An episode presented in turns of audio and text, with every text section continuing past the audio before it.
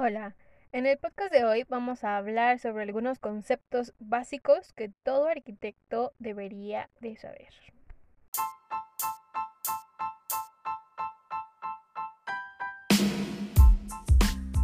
Hey, hola, mi nombre es Karen y este será un espacio donde conocerás todo sobre la vida de un estudiante de arquitectura, desde la experiencia cero del proceso de ser arquitecto. Un espacio para estudiar y escuchar lo que muchos viven durante su carrera, pero no lo dicen. Vamos a aprender y llevar un espacio relajante para esos días de estrés. Así que, planos a la obra. Esto es arquitectura desde cero.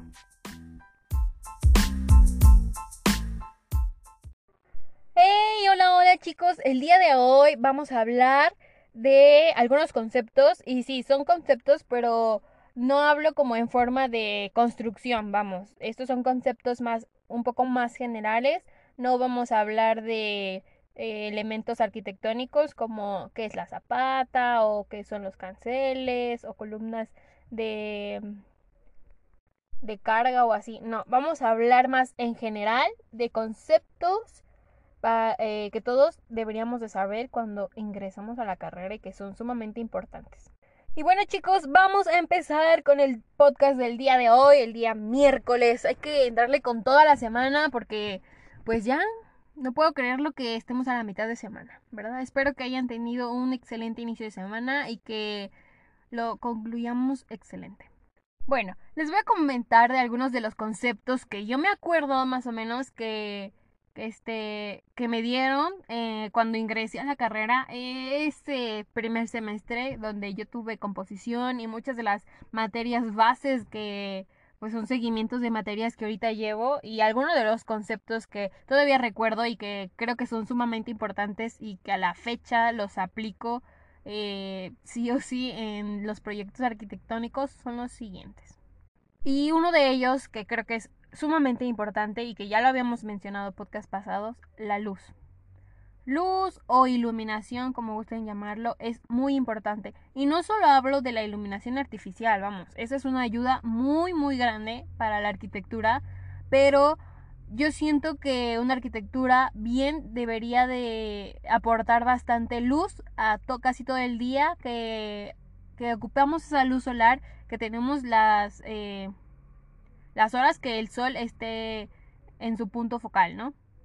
Y me refiero a hacer espacios aptos donde tengamos aberturas, cancelerías, ventanas grandes, eh, repito, cancelerías de piso a techo, donde esa luz penetre o aberturas incluso, espacios vacíos, para que esa luz entre al espacio y no, no sea necesario iluminarlo con luz artificial, que vamos, es pues nos quita muchísimo tanto presupuesto en estar poniendo luces en cada esquina para que todo se ilumine, como ayudamos totalmente al, medio ambiente utilizando la luz solar, que la iluminación solar que, que nos proporciona.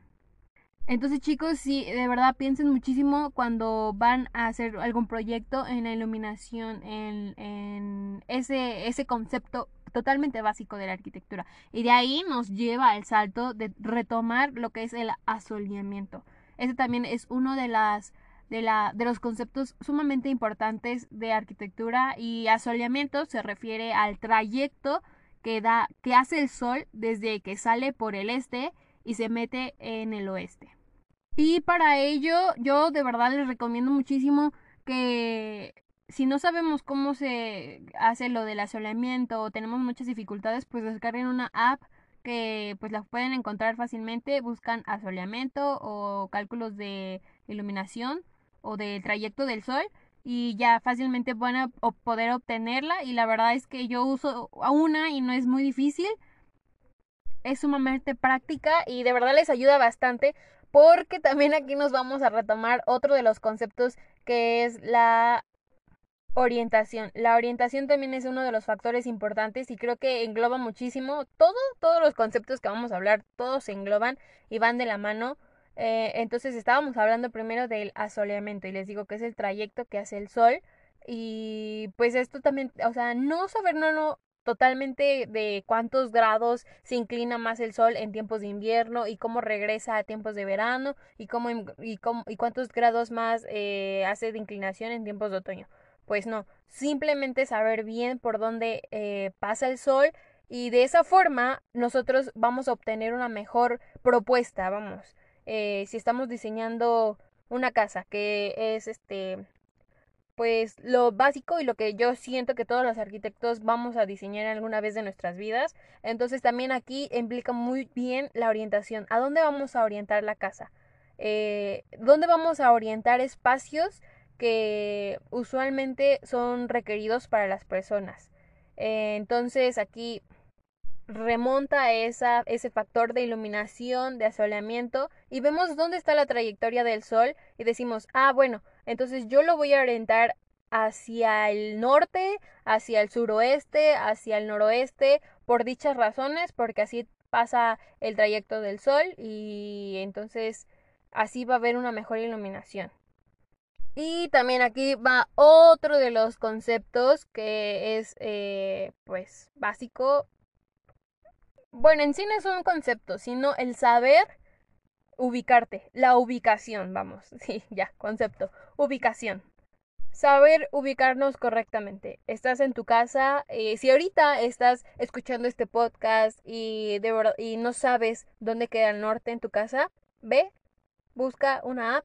Si no tienes una app, una brújula, o algo donde puedas obtener dónde está este el norte. La verdad yo soy súper mala con eso de que eh, te dicen que lo puedes saber con tu cuerpo. Mm, yo soy muy mala para eso. Entonces yo también ocupo una app, una app de pues una brújula donde pues la posiciono eh, y ya me dice exactamente dónde está el norte, dónde está el sur, el este y el oeste, claro.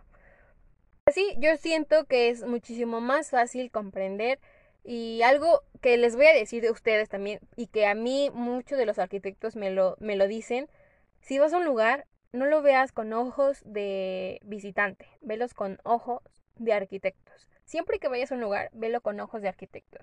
Entonces, una recomendación para ustedes también es que si van a la casa de su tío y se encuentra en otro estado, van a, a la casa de un amigo y está a, no sé, cuatro horas de ustedes, de, su casa o así, o van a otro país, donde sea, vean la orientación. Con la orientación y sabiendo de dónde a dónde sale el sol, la trayectoria del sol, el asoleamiento, se van a dar muchísimas ideas y van a analizar muchísimo mejor el espacio.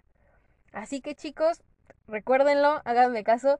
Eh, descarguen ahí su app de, de ubicación de, y de asoleamiento que les va a ayudar muchísimo, de verdad, muchísimo. Y van a comprender aún más estos conceptos que les estoy marcando y les estoy diciendo y les van a ayudar muchísimo más a hacer y crear un buen proyecto arquitectónico donde tengas bases para decir, bueno, yo lo coloqué aquí porque la trayectoria del sol es esta y va a dar una iluminación tremenda a las 12 del día. O, y también no se va a perderle el sol eh, a, las, a las 6 de la tarde entonces, pues esos conceptos principales son muy básicos ¿no? e importantes.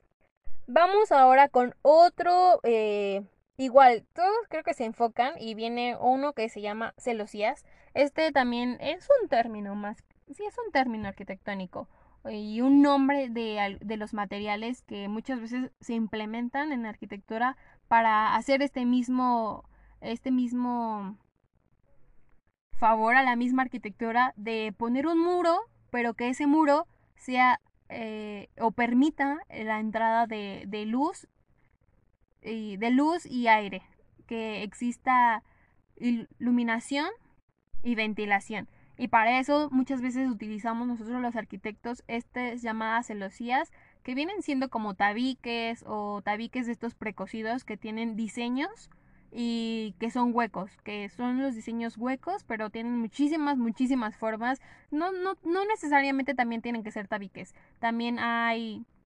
rejillas o igual este celosías de madera. Hay un sinfín de celosías de diferentes eh, materiales y de diferentes dimensiones, pero ah, llegan a un punto. Tienen el concepto y la, el trabajo de que sean muros muros este donde permitan que no entre del total o del todo la iluminación y que exista ventilación, pero tampoco esté tan descubierto en esos dos conceptos.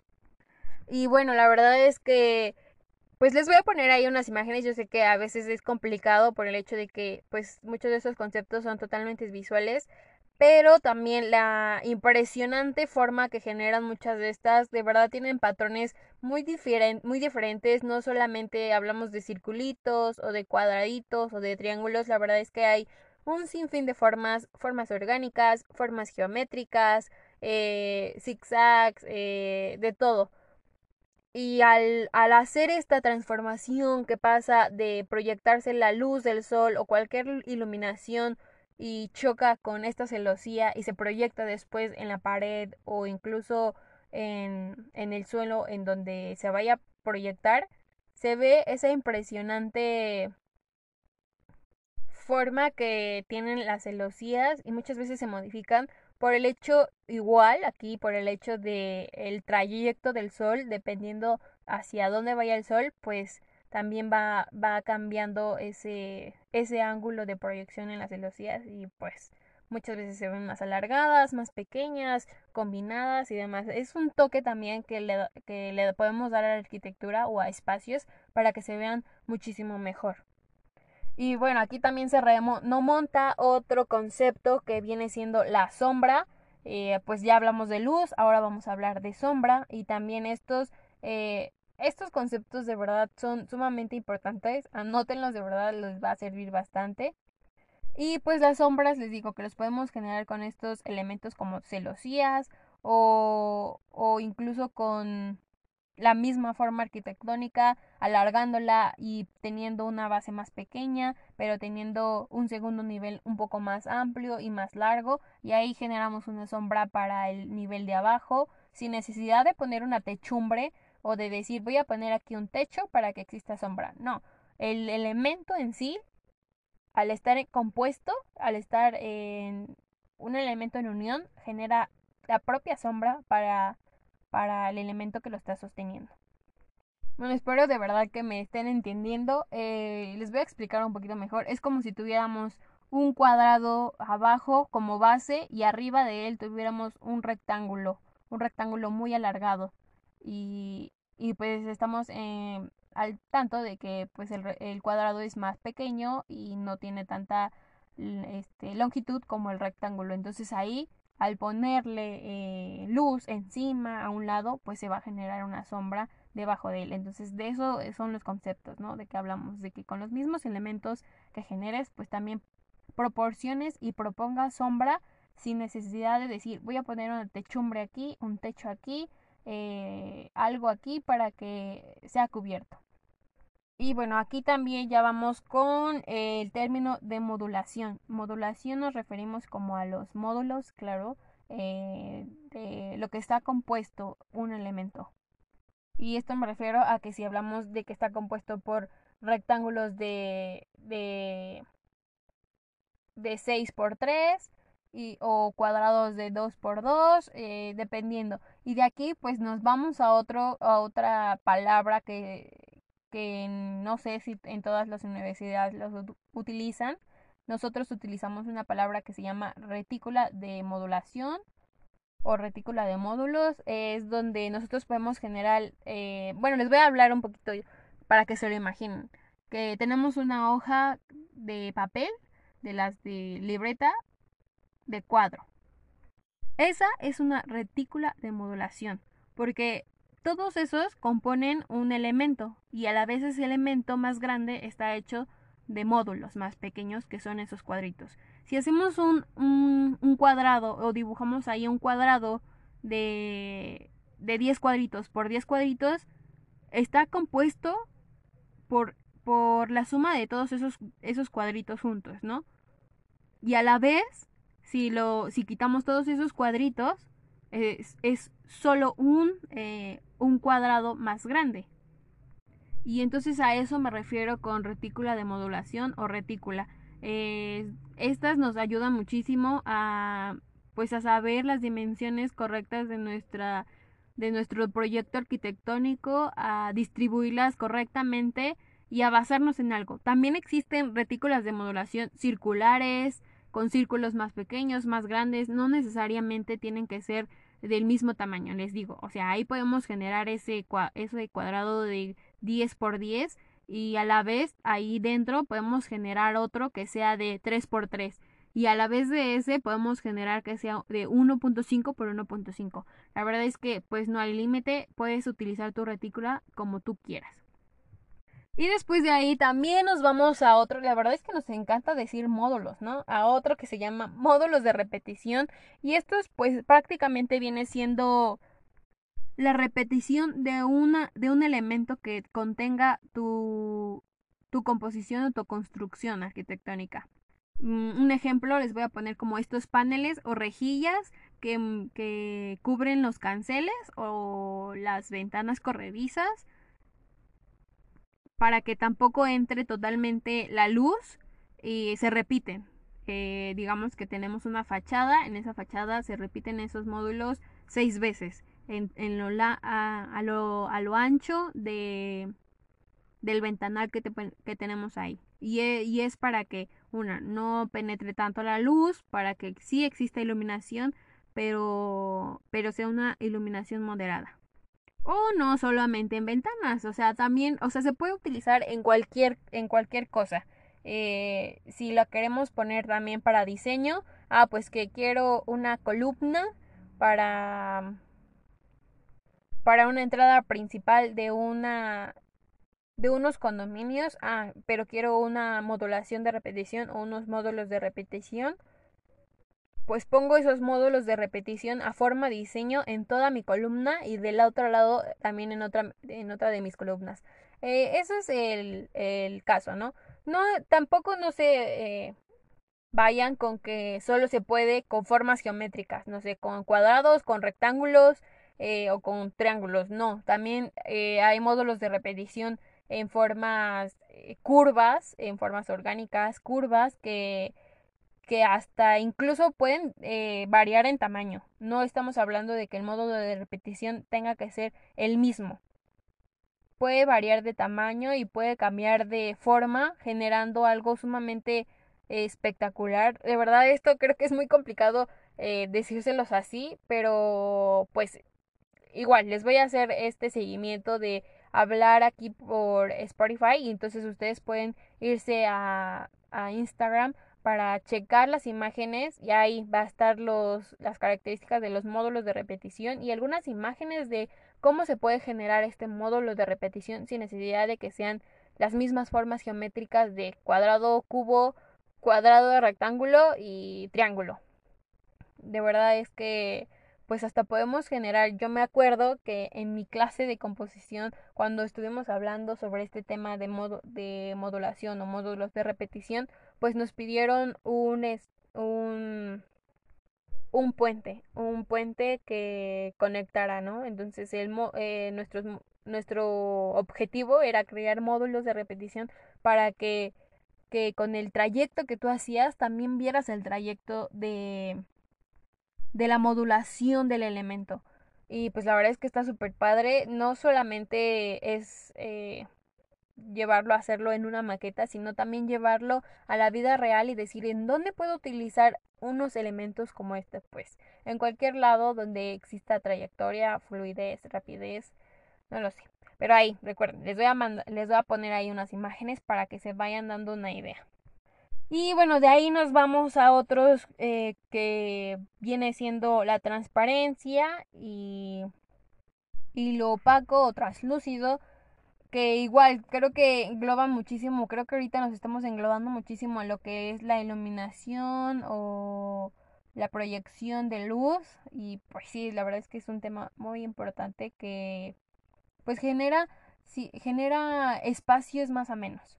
Y bueno, la transparencia eh, es eso, estamos hablando de que podemos utilizar ventanales o ventanas amplias donde exista una transparencia o igual eh, en espacios un poco más íntimos donde muchas veces nos vamos o, por, o bueno yo les voy a explicar de uno de mis este, de mis casos o mis traumas que es que la verdad a mí no me gusta poner en mis proyectos pues ventanitas chiquitas para los para los baños Y antes, en mis primeros proyectos, pues yo sí las ponía porque yo veía en todos lados, en las casas, en lugares así, que ponían ventanitas chiquitas. Y yo decía, pues sí, o sea, son funcionales, ¿no? Pues es para la privacidad y pues hacen su función de, de que exista ventilación en el espacio del baño. Entonces, pues yo ponía esas ventanitas y la verdad es que no me gustaba porque tenía unas canceles enormes para pues las entradas o para salidas y las ventanitas ahí chiquitas se veía, bueno, a mí la verdad es que no me gustaba y pues después opté por poner ventanas, pero aquí el caso es que para, para poder decidir pues tuve que volver a retomar conceptos que me habían dado antes y que ahorita pues no los retomaba tanto, pero les digo, vuelvan ustedes a retomarlos y yo creo que la la palabra opaco para los baños, para sí, para los baños queda perfectamente porque puedo poner una ventana sumamente enorme, puedo poner una ventana de piso a techo en el baño y ponerla opaca o translúcida y va a tener eh, iluminación por completo no va a ser necesario poner una ventana eh, como de truco arriba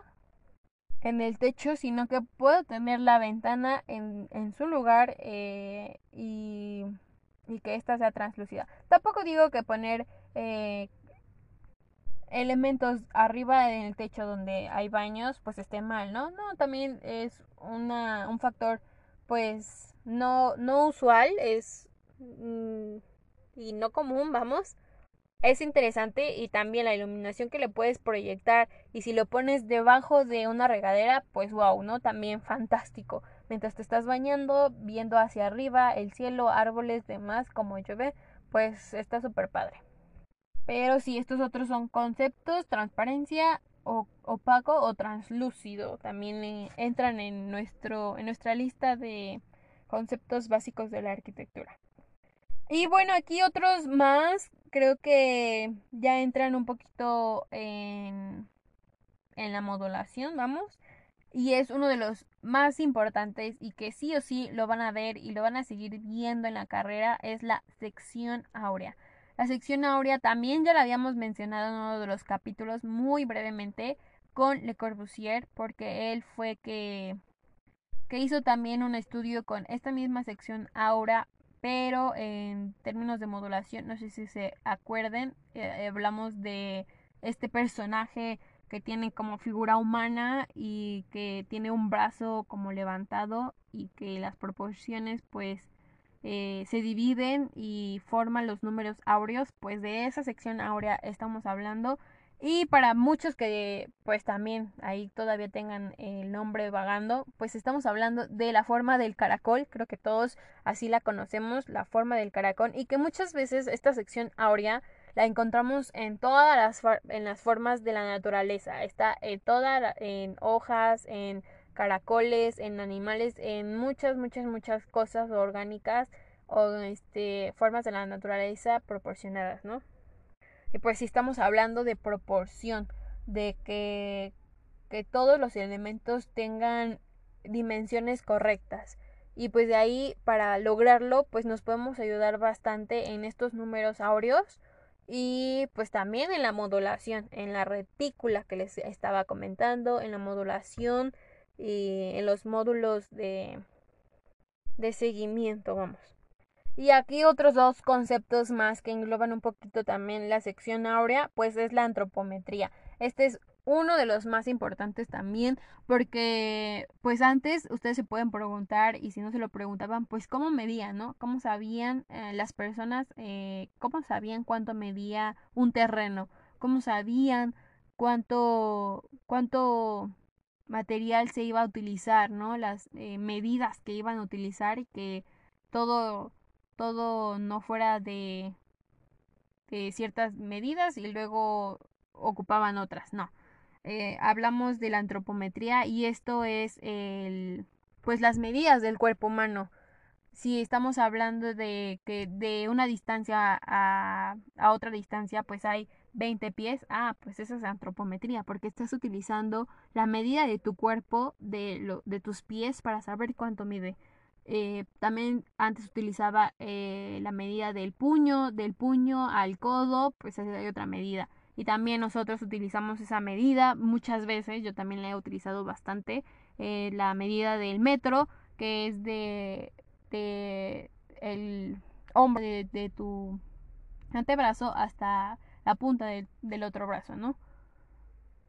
O igual incluso saber de lo que mide tu cadera hacia tus pies, pues es lo que mide de tu de tu brazo a del perdón, del hombro a tu brazo, ¿no? O sea, esas son las medidas, esa es la antropometría, el estudio de las medidas del cuerpo para nosotros basarnos en ellas y, y pues saber cuánto mide eh, o, hacer ese análisis de medición cuando antes no se tenía todos estos aparatos que ahora tenemos para poder hacer un buen análisis de medición.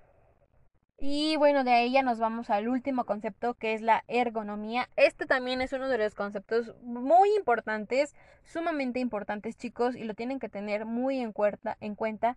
Y pues la ergonomía es el estudio de la interacción de los objetos con las personas, o sea, el saber diseñar.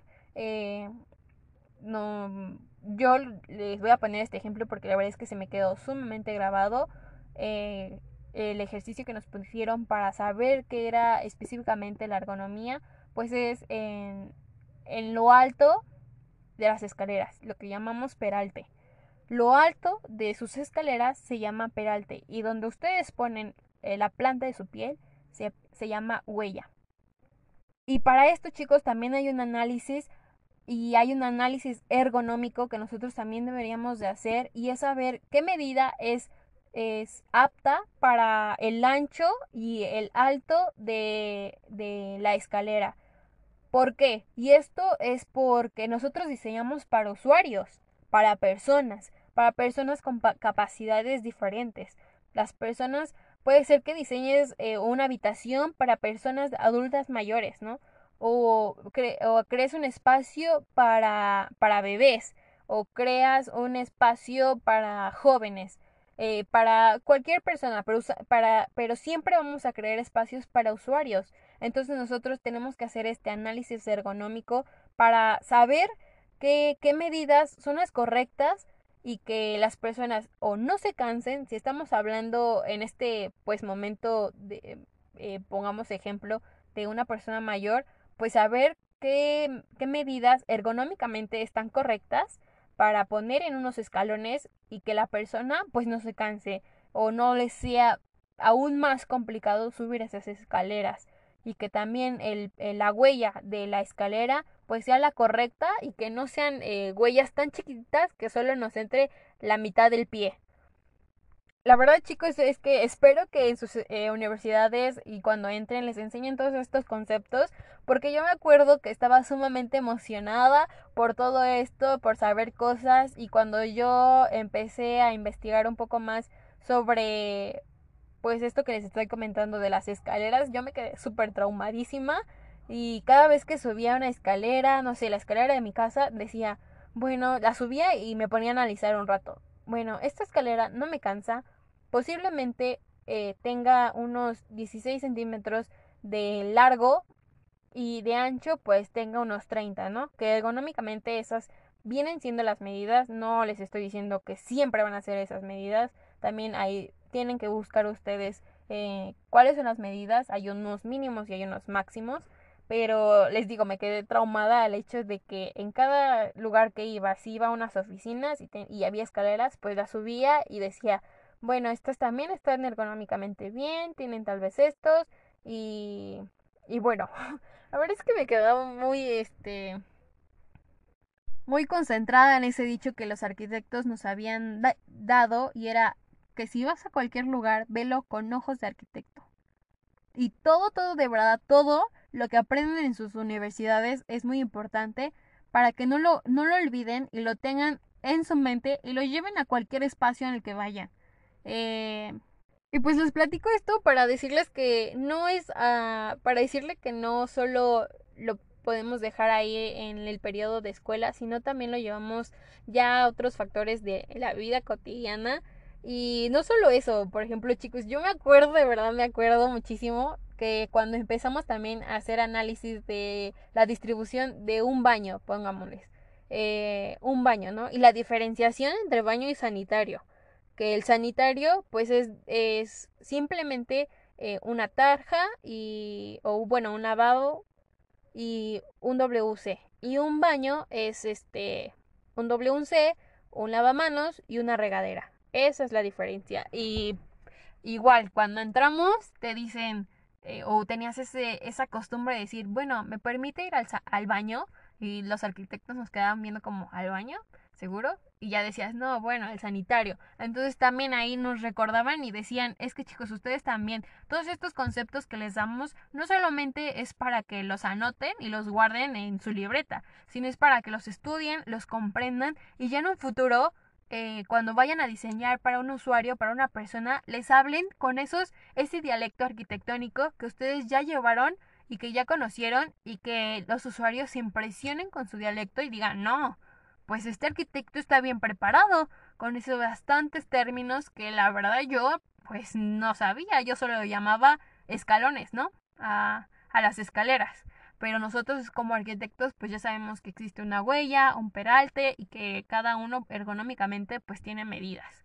Y por ejemplo, les voy a decir otra vez del sanitario, volviendo a ese tema, que en, en, los baños, en la distribución de los baños, pues es eh, importante que cuando abras la puerta, no lo primero que veas sea el WC. Eso está, este, a nosotros nos regañaban al principio mucho, mucho, mucho, porque pues sí, abrías la puerta y lo que poníamos primero era el WC. Entonces, pues ya, conforme avanzas y vas cometiendo errores y vas diseñando, vas dibujando, pues te van a corrigiendo y vas aprendiendo muchísimas cosas. Así que chicos, espero que estos conceptos básicos, útiles, eh, pero sí, básicos, de arquitectura les sirvan bastante y que los, y que los lleven a su vida, no solo al periodo en el que estamos estudiando, como, ah, bueno, tengo 7 horas de clase, entonces en esas 7 horas pues ya lo dejo y después ya no. Así que espero que les hayan ayudado muchísimo. Me despido y bueno, antes, antes de despedirme, les quiero recordar que el viernes vamos a tener a una invitada muy importante también. Eh, y que vamos a hablar de uno de los temas, también retomando el, el, podcast pasado con la arquitecta Susana. Si no la han escuchado, de verdad, vayan a escucharlo, porque de esa arquitecta yo aprendí bastante y aprendo todavía muchísimo.